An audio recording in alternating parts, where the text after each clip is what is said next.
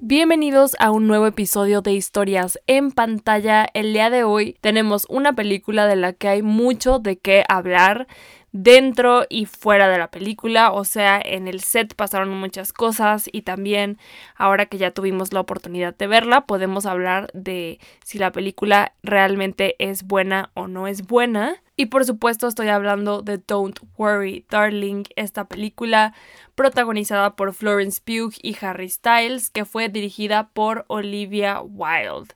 Y sin más que decir, vamos a empezar este episodio.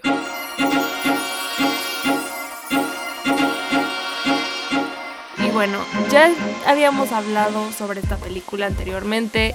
Les había estado manteniendo al tanto del chisme ahí por redes sociales. Subí un video a TikTok. Hablamos de, de lo que pasó en el, en el Festival de Venecia, en el estreno de la película. Y vamos a mencionar esta parte rápidamente, que si ustedes no saben de lo que estoy hablando, no sé si estaban viviendo debajo de una roca todos estos meses, porque, bueno, esto arrasó con Twitter y todo el mundo estaba hablando de este escándalo que sucedió en el festival con el estreno de la película y lo que ha pasado con estos actores. Y esta historia comienza unos meses atrás cuando empiezan a grabar la película y después nos enteramos que Harry Styles y Olivia Wilde, que es la directora de esta película, comienzan una relación a raíz de este proyecto. Y bueno, Olivia Wilde es más grande que Harry Styles, es como 10 años más grande que él, por lo menos. Eso no tiene nada que ver, ¿no? O sea, no importa si alguien es más grande que otra persona. O sea, la edad creo que no, no es el tema. Obviamente las fans de Harry Styles desde este, desde este momento pues no estuvieron muy contentas porque bueno, como cualquier fan sueñan con ellas poder ser la pareja de Harry Styles o no sé, como que no les encantó la idea de que Olivia Wilde fuera su nueva novia, no solamente por esta diferencia de edad, sino también porque Olivia Wilde, antes de empezar este proyecto, estaba casada con Jason Sudeikis. Jason Sudeikis es Ted Lasso. Si no han visto esta serie, se la recomiendo muchísimo. Bueno, es el actor que interpreta a Ted Lasso. Eh, ganó mejor actor por su papel en esta serie. La verdad es que está muy, muy buena y sí se la recomiendo. Está en Apple TV Plus. Y, y bueno, esto no les hizo mucha gracia, pues ella además tiene dos hijos, que nuevamente eso no tiene nada que ver, ¿no? Simplemente como que de entrada las fans no estaban muy contentas. Y después de esto, comenzaron a pasar otras cosas, como por ejemplo fue eh, la presentación de la película en el Comic Con y mientras Olivia Wilde estaba haciendo pues una presentación, estaba dando un discurso, llegaron los abogados de Jason Sudeikis a entregarle los papeles porque él estaban peleando la custodia de los hijos, ¿no? Y ella dijo que se sintió violentada por esto que sucedió. O sea, sí estuvo bastante dramático, literal a la mitad de su discurso llegaron y la interrumpieron para darle los papeles. Pero bueno, en Estados Unidos así se manejan esas cosas. Realmente el que demanda no sabe cuándo lo van a hacer. Entonces, pues bueno, eso fue una de las cosas que sucedió. Y luego se empezó a hablar de que Florence Pugh, que es la protagonista de esta película, no había compartido absolutamente nada, cosa que no es normal. Normalmente estos actores, además, una les conviene compartir porque pues más gente va a estar esperando la película y además es parte muchas veces de los contratos que tienen a la hora de firmar para hacer una película. Entonces, bueno, había mucha especulación de que algo había salido mal porque Florence Pugh no había compartido absolutamente nada.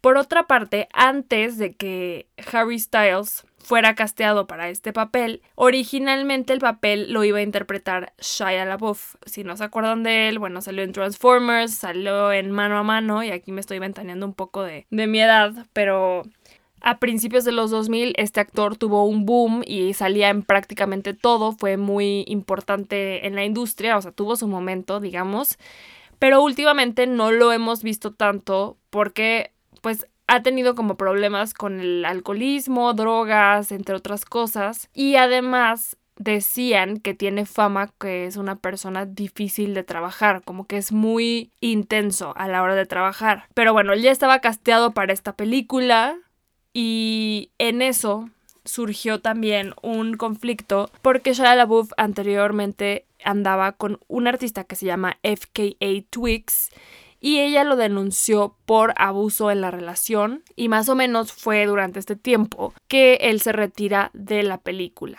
Entonces Olivia Wilde salió a decir que esto había sido porque pues como que se subió al tren del feminismo y dijo que, que, ella lo había despedido porque no iba a poner a Florence en esa posición. Florence definitivamente no quería trabajar con él porque pues la realidad es que sí iba a dañar su imagen de cierta forma, ¿no? O sea, ¿por qué querrías trabajar con alguien que está siendo acusado de abuso, que está siendo acusado de violencia y sobre todo cuando tú estás en la cúspide de tu carrera o, o que estás yendo hacia arriba, como es el caso de Florence? Entonces, bueno, resulta que Olivia dijo que ella había despedido a Shaya y recientemente salieron a la luz a través de la revista Variety unas cartas, bueno, unos correos que Shaya le mandó a Olivia diciéndole como, oye, ¿por qué estás diciendo que tú me despediste del proyecto cuando las cosas no son así? Yo sé que definitivamente tengo que trabajar en mi imagen, también lo que hice estuvo mal,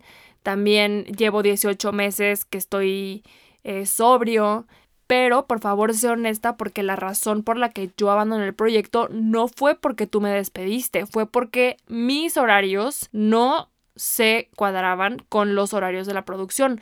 O sea, él argumenta que no iban a tener suficiente tiempo para preparar la película como para hacer ensayos y por este motivo es que él abandonó el proyecto, no por el motivo que Olivia estaba comentando, que obviamente esto le afectaba aún más a él, ¿no? Como ya lo estaban acusando de abuso en una relación y además a raíz de esto lo despiden de un proyecto, pues es la bola de nieve se hace más grande, ¿no? Eh, además de esto, como pues no, no obtuvo una buena respuesta de Olivia al parecer, él decide compartir estos correos y además un video en el que Olivia, o sea, Olivia le manda este video a Shaya en el que le dice que espera que puedan solucionar las diferencias que está teniendo con Flow, con Florence Pugh, y dice como que Miss Flow hablando como un poco despectivamente de ella, como diciendo esta morra, tiene que agarrar la onda y espero que podamos solucionarlo y que haya alguna manera en la que podamos rescatar este proyecto. O sea,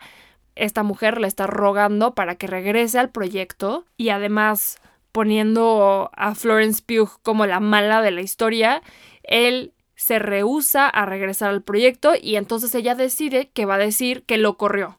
¿Por qué? Porque le conviene a ella para decir que pues que es una buena feminista y como para mantener el control, siento yo, el control de la situación. Y bueno, después de esto, como ya no tienen actor para esta película, es que entonces castean a Harry Styles. Originalmente no iba a ser él. Y bueno, entonces ya tenemos esta esperadísima película Harry Styles con Florence Pugh y además, bueno, esta película cuenta con la actuación de Chris Pine, que también es un gran actor, y la misma Olivia Wilde también aparece en la película. Ahorita vamos a platicar un poco de esto. Y empiezo con el chisme porque quiero que después hablemos sobre la película, pero bueno, esto es como todo lo que antecede al estreno. Después, otra cosa que, que pasa, pues es que según dicen, no me, a mí no me consta, pero esto estoy repitiendo nada más los rumores que ya se saben.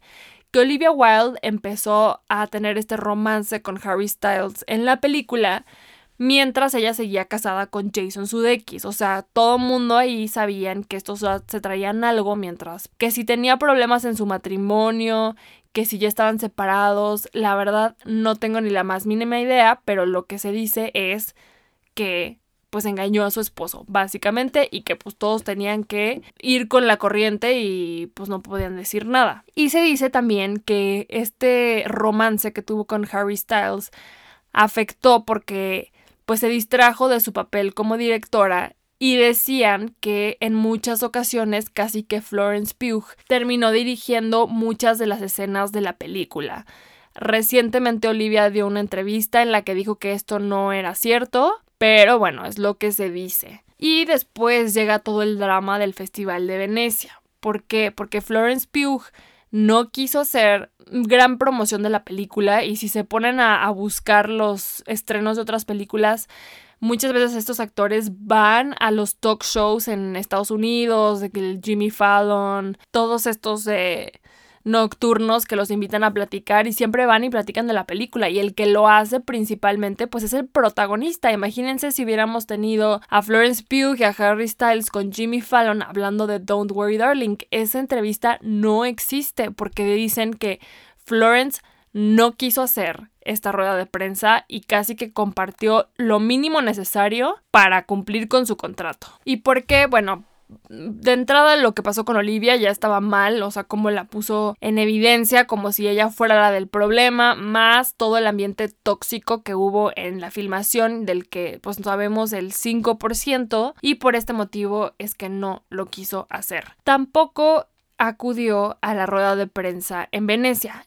Esta película se estrenó ahí en este festival que acaba de ser a principios de septiembre y bueno, estuvo rarísimo rarísimo todo lo que pasó en el festival. Empezó la rueda de prensa a la cual no acudió Florence Pugh. Olivia Wilde en esta rueda de prensa dijo que lamentablemente Florence no iba a poder ir porque estaba grabando Dune, cosa que sí es cierto, sí se está grabando Dune, pero bueno, Timothy Chalamet llevaba toda la semana en Venecia y él es el protagonista de esa película. Claro que pudiera ser que estuvieran grabando escenas de Florence, pero da la casualidad que mientras se está llevando a cabo esta rueda de prensa aparece Florence Pugh en Venecia. Y son estas fotos icónicas en las que va vestida de morado, caminando por Venecia, luciendo increíble como siempre. Y mientras tanto, Olivia diciendo que no iba a poder ir porque estaba filmando pero que sí iba a ir a la alfombra roja que se iba a llevar a cabo ese mismo día por la noche. Después como que notamos una tensión medio extraña entre los demás actores, también entre Olivia y Harry. De hecho, muchos dijeron que ya habían terminado, que no se podía ni voltear a ver, que Harry nunca se acercó a ella, cosa que sí es cierto y estuvo rarísimo. Y además Chris Pine también está ahí como en el medio, como que tratando de rescatar y ser profesional, pero con las declaraciones que estaban teniendo los otros dos, como que estuvo muy complicado. Y Harry Styles después le preguntaron que por qué le había gustado Don't Worry Darling o que por qué valía la pena ver la película y contestó una cosa rarísima de que le gustaba porque era una película y te hacía sentir que estabas viendo una película como cuando vas al cine y ves una película. Una cosa así. Eso no tuvo sentido lo que yo dije. Pues lo mismo con Harry Styles. Rarísimo. No sé si estaba drogado, si no lo coacharon. O sea, también tenemos que tomar en cuenta que es la primera película que hace Harry Styles en un papel más protagónico. Sí salió en la película de Marvel, Eternals, y también salió en Dunkirk hace ya varios años en un mini mini cameo. O sea, realmente salió una nada de tiempo. Entonces, esta es la primera vez que lo vemos un poco más. Eh, y que podemos ver su talento actoral, digamos, ya un poco más en forma, ¿no? Podemos darnos cuenta si realmente tiene la madera de actor o si solamente lo pues lo están haciendo porque es Harry Styles. Entonces, pues nunca había tenido yo creo que hacer una rueda de prensa como tal, o sea, como que él está más acostumbrado a otro tipo de, de ambiente, que al final es un ambiente artístico también en el que él se desenvuelve. No es la primera vez que va a una alfombra roja, pero pues sí es la primera vez que tiene que hablar de su trabajo como actor. Y además, pues él ahorita está súper clavado en una gira mundial que no pudo hacer en 2020 y, pues bueno, esa es su prioridad. De hecho, él estaba en Nueva York dando conciertos y se hizo una pausa para poder ir a Venecia. Y, y bueno, no es su prioridad en este momento, pero sí estuvo muy muy lamentable sus respuestas, o sea, se nota que no tenía ni idea de lo que estaba hablando sobre la película o como que no sabía hacia dónde tenían que dirigirse sus respuestas y está muy chistosa esta entrevista porque él está hablando de pues esta esta de que es una gran película porque te hace sentir que vas a ver una película y Chris Pine está al lado como que sin poder creer lo que está escuchando, está muy muy graciosa esa entrevista. Y bueno, ya para terminar todo el drama de esta película, ya llegó la alfombra roja, esta llegó Florence igual luciendo espectacular con un vestido como plateado, súper, súper lindo. Las fotos de la alfombra roja rarísimas también, o sea, la acomodo. también vi un meme que decía, eh, el que haya planeado este acomodo de asientos, se nota que ha planeado una boda con padres divorciados. o sea, sí se sentaron rarísimo. Olivia, Chris Pine entre ella y Harry Styles. Y luego Gemma Chan también ahí como en medio. No sé, muy raro. Ni se volteaban a ver Florence y Olivia. Hay una parte en la que sí se ve que cuando le están haciendo la ovación a la película, que eso ya también ahorita vamos a hablar de que ya es una exageración estas ovaciones que se hacen en los festivales. O sea, que si duró cinco minutos, entonces que es una mala película. Y si fue una ovación de 12 minutos, entonces decimos que es una buena película, ¿no? Es, es, un poco, pues un poco ridículo, la verdad. Y bueno, el último chisme de esa noche es el famosísimo video que Harry Styles, según esto, le escupió a Chris Pine, que yo digo que no le escupió, o sea, se me hace absurdo pensar que le haya escupido. O sea, imagínense si no le sale bien el escupitajo. Obviamente se quema con todo el mundo. O sea, no sabe cómo va a reaccionar Chris Pine. Yo digo que no le escupió y también observé este video de absolutamente todos los ángulos en los que lo encontré y de frente sí se ve raro, pero siento que de atrás se nota que no le escupió. Además de que, bueno, después Harry hizo como una broma el día siguiente que tuvo el concierto en Madison Square Garden. Y dice, bueno, ya regresé, nada más me fui de volada a Venecia a escupirle a Chris Pine. Y, y nada, pues obviamente este fue el tema de conversación de Venecia, fue el tema de conversación toda esa semana hasta que se murió la reina Isabel y ya la gente se le olvidó lo que había pasado en Venecia y ahora estaban hablando de la reina Isabel. Otra cosa que sucedió al final también fue que Chris Pine tenía una entrevista con Jimmy Fallon precisamente para hablar de la película antes del estreno y al final la canceló. Está rarísimo, de veras se me hace muy raro. Obviamente le iban a preguntar cosas relacionadas a todo este drama de la película. Entonces yo creo que él y su equipo dijeron, ¿sabes qué? Mejor nos la ahorramos. Ni siquiera tenemos un papel protagónico en esta película. Sí es un papel importante el de Chris Pine, pero no es el principal. O sea, como para qué me voy a exponer a quemarme por algo en lo que yo ni siquiera tengo nada que ver. Entonces yo creo que hizo bien, porque por supuesto que la conversación, no que fuera a girar en torno completamente a esto, pero definitivamente iban a abordar el tema. No sabes si ya vas a decir algo en lo que la vas a regar. Mejor no vas. O sea, si, mejor que se echen el tiro Harry, Florence u Olivia, que son pues los que estaban más metidos allí en el problema. Y bueno, llevo ya más de 15 minutos hablando de esto. Y aquí nos podemos dar cuenta cómo esta película se ha destacado por el drama que la envuelve y no por la película en sí. No estamos hablando de si la película es buena, de la historia de la película, de lo que pasó. Estamos hablando del drama que, que rodeó la película. Y sí, creo que es una forma de que hablemos de las películas. No es la primera película en la que hay tanta controversia y que esto hace que al final la gente vaya más al cine. Pero si realmente quieres ser serio como director, como creador, pues creo que preferirías que la gente hablara de tu película por su contenido, no por todo el drama que hubo alrededor.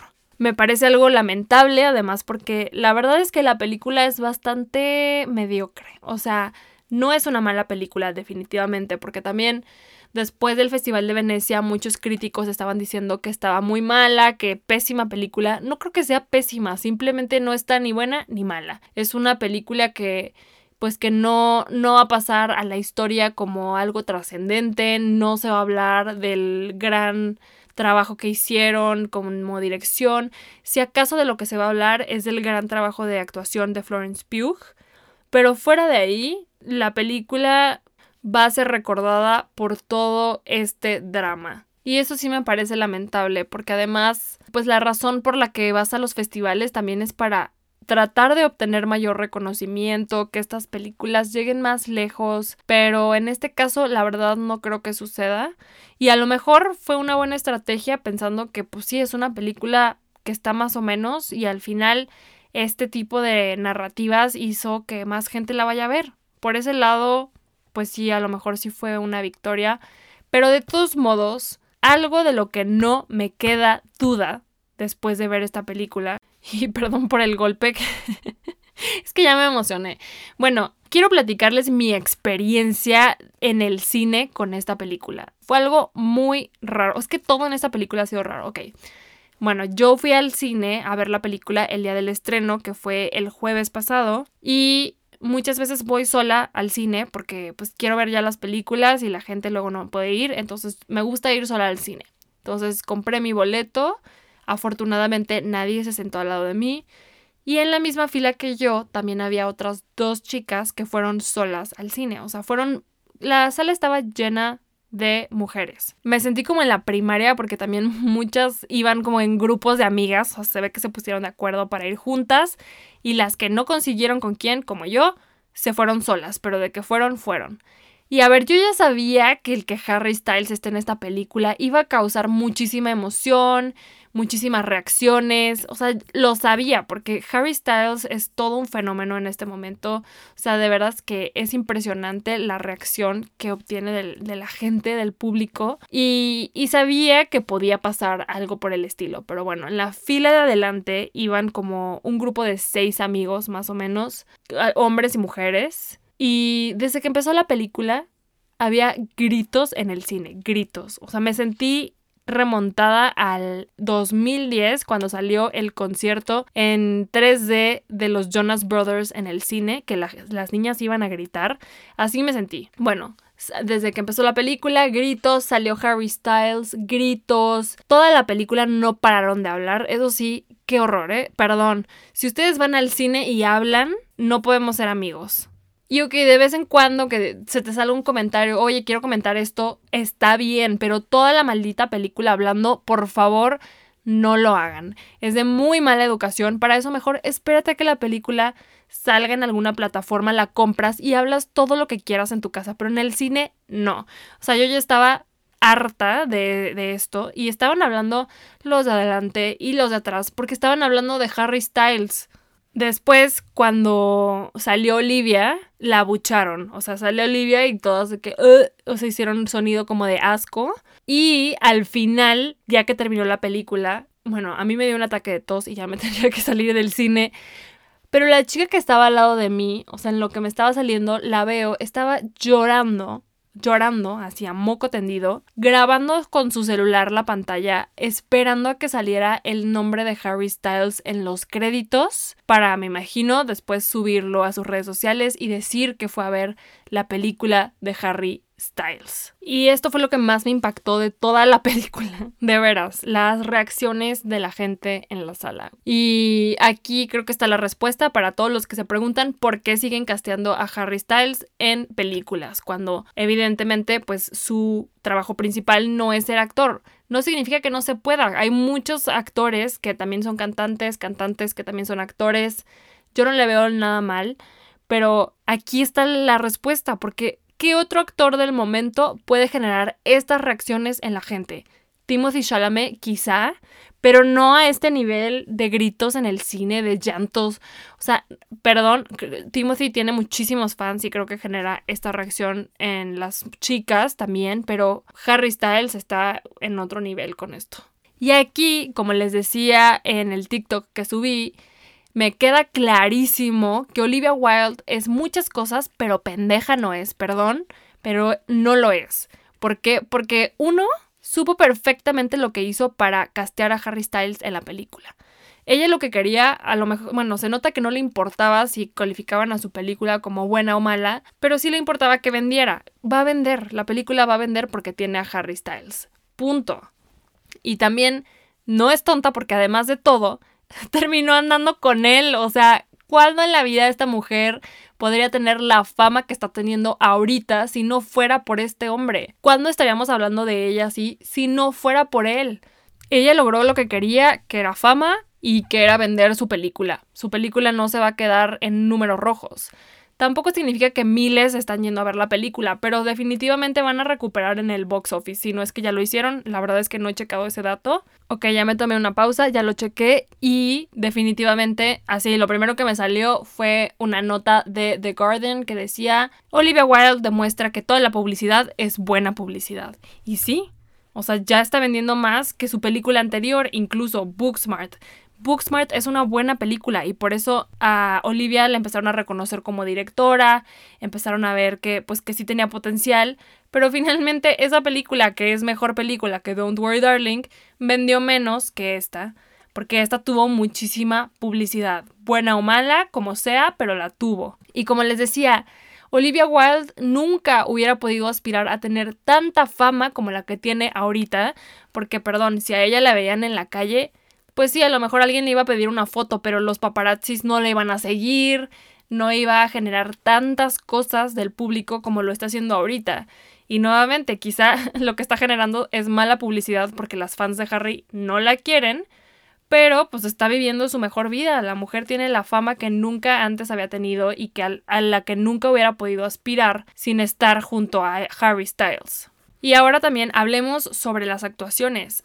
Para mí, Florence Pugh brilló en esta película y demostró que a pesar de que el ambiente sea tóxico, ella lo que habla de ella es su trabajo, porque si podemos decir muchas cosas, que no compartió la película, que no fue a la rueda de prensa, pero al final de cuentas pues no son cosas que la perjudiquen. Ella dejó que la película hablara con su trabajo y no por el chisme y no por lo que dijo, por lo que hizo, como es el caso de Olivia. Ella dijo, ¿sabes qué? Yo calladita y a la hora de que salga la película, que digan lo que tengan que decir sobre mi trabajo.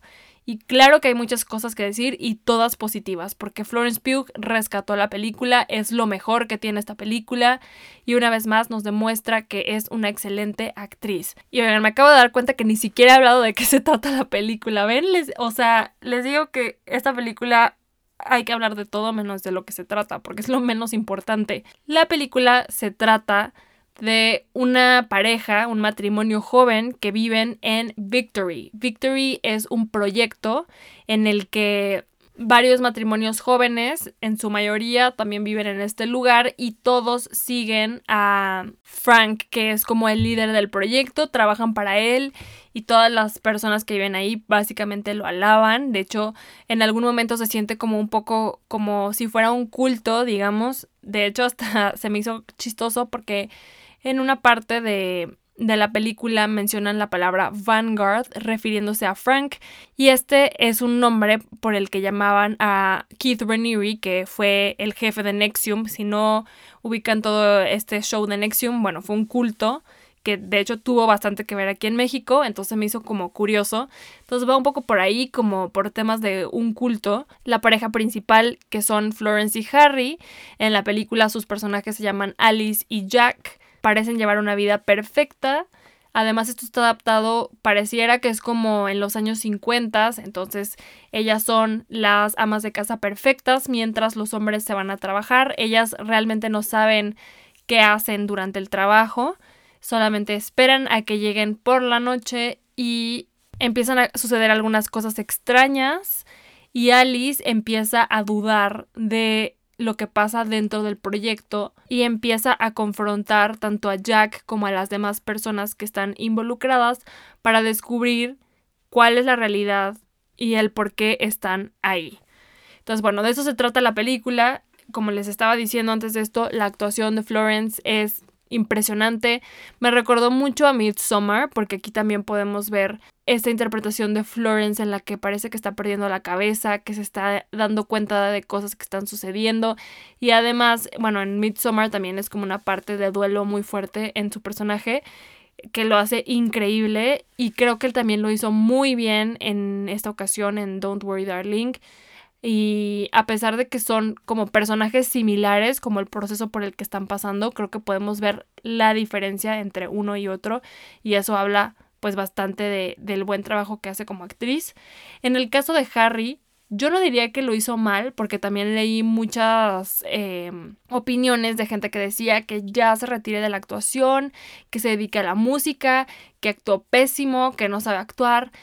Realmente creo que para hacer el primer papel en el que lo vemos de una forma más protagónica no estuvo nada mal. Y como les acabo de contar, o sea, Harry Styles va a seguir apareciendo en películas. Háganse la idea los que no les guste, porque el hombre vende, el hombre vende y ningún otro actor en este momento causa la reacción que tiene Harry Styles en sus fans. Y sus fans van a ir a ver la película porque son fieles a él. Entonces, bueno, obviamente si comparamos la actuación de Florence y Harry, pues Harry sí se queda bastante corto, pero bueno, Florence es de las mejores actrices que hay en Hollywood actualmente y aunque es una actriz joven, ha demostrado que es capaz de hacer muy bien su trabajo y que puede hacer y que tiene bastante rango, ¿no? O sea, puede salir en Little Women y ser una niña de 13 años y después salir en una película de misterio, asesinato, eh, culto y lo que sea, y también lo va a hacer muy bien. Las demás actuaciones también estuvieron bastante bien, o sea, Chris Pine, Gemma Chan. Creo, en mi opinión, por lo que digo que es una película mediocre, porque las actuaciones no estuvieron mal, el diseño de producción estuvo súper bien hecho. El vestuario también está bien logrado y de hecho la vestuarista de esta película hizo el vestuario para Once Upon a Time in Hollywood de Tarantino que también es una película que se destaca por su vestuario. En el caso de la cinematografía, esta fue hecha por Matthew Libatic, que es un fotógrafo reconocido también por trabajar con Aronofsky. De hecho, él también hizo la fotografía en la próxima película de Aronofsky, The Whale, pero también hizo la, cinematografía en Requiem por un sueño, Black Swan, entre otras películas de esta talla. Y algo que me llamó la atención de la fotografía es que se veía que todo era hecho con luz natural, o sea, la luz natural creo que fue lo que predominó en esta película. Y al principio de hecho como que hasta me sacó un poco porque el grano se notaba bastante en la película, o sea, el grano digital. Y al principio como que sí me sacó un poco el pensar como qué raro que si estamos hablando como de una comunidad en la que todo es perfecto, que la imagen no se viera igual de limpia, ¿no? O sea, como que como que no estuviera tan nítida, sí se, se veía, se notaba mucho este grano en la imagen que les platico. Ya después, y no les voy a spoilear porque este episodio es libre de spoilers, pero ya después, si ustedes ya la vieron y si no la han visto, después con lo que pasa en la historia, me di cuenta por qué utilizaron este recurso y por qué no tenía que verse tan nítido y tan claro y que lo que buscaban era que nosotros nos diéramos cuenta de esto, que nos llamara la atención, que nos sacara un poco como de esta idea de que estábamos viendo algo real o algo perfecto, sino que teníamos que darnos cuenta de que estábamos viendo una imagen prefabricada. Pero creo que la mayor área de oportunidad de esta película definitivamente es la historia. Creo que ahí es donde nos quedamos cortos porque pues las actuaciones estuvieron bien, como les decía, el diseño de producción, diseño de vestuario, la cinematografía, todo estuvo bien, pero la historia nos quedó a deber bastante. Yo creo que no nos explicaron totalmente el porqué de este mundo o cómo fue que se creó o la dinámica entre esta pareja, entre Alice y Jack. Y como que siento que a veces ya estaba muy reciclada la narrativa. O sea, como que sí, nos estamos dando cuenta que ya está conflictuada, que están pasando cosas extrañas, que no sabe qué hacer, que sabe que algo está mal. Y fue como una y otra vez lo mismo. En cambio, si hubieran explorado un poco más el fondo de todo, creo que eso hubiera hecho que fuera más interesante, ¿no? O sea, como la justificación del por qué se creó cómo funciona este proyecto, el proyecto de Victory, sobre quién era este hombre, Jack, porque además lo vemos como Chris Pine, de que es súper joven, guapo, y, y quisiéramos entender un poco más, o bueno, yo hubiera querido entender un poco más de dónde venía toda esta ideología del proyecto de Victory.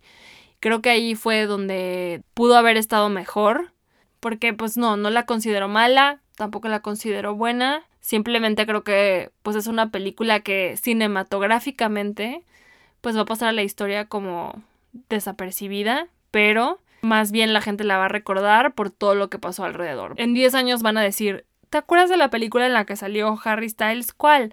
Ah, en la que pasó todo esto que le escupió Chris Pine y que se peleó la directora con la actriz. Ah, sí, ya, ya sé cuál saben, no, va no van a decir, oye, ¿te acuerdas de la película de Harry Styles? Oye, sí, esta película que estaba buenísima, donde pasó esto y lo otro, etcétera, etcétera. Pues no va a ser, no va a ser el caso.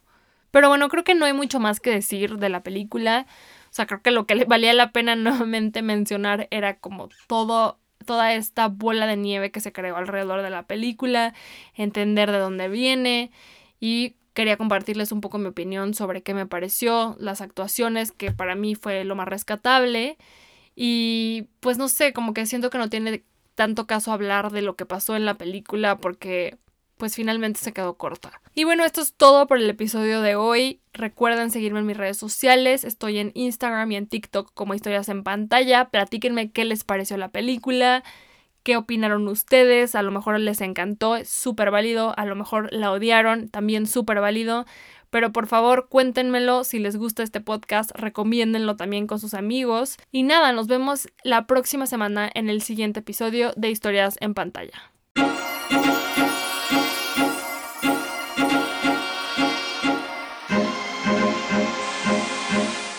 Historias en pantalla es producido y conducido por mí, Mariana Solís, con producción ejecutiva de Jero Quintero. El diseño de portada es de Marisol Suastegui y la música de Ernesto López. Este es un podcast de Bandy